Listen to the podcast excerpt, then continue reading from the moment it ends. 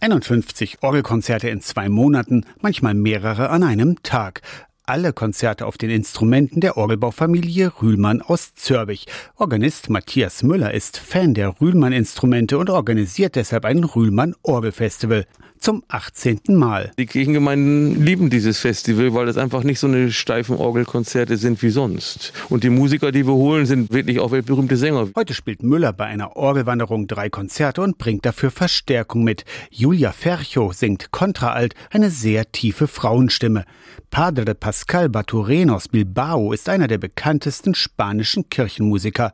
Das Programm was wir musizieren, ist fast zu 95 Prozent unbekannte Musik aus der Romantik und auch alles Originalmusik aus der Romantik. Matthias Müller liebt die weichen Klänge aus dieser Epoche. Viele der Rühlmann-Orgel stehen in Sachsen-Anhaltskirchen. Über 450 Instrumente haben die vier Generationen der Zörbiger Orgelbauer in 100 Jahren seit 1840 gebaut.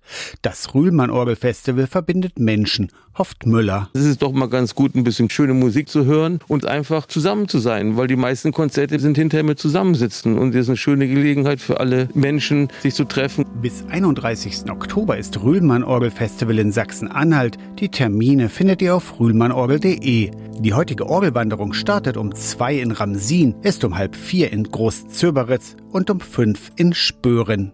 Aus der Kirchenredaktion Torsten Kessler, Radio SAW.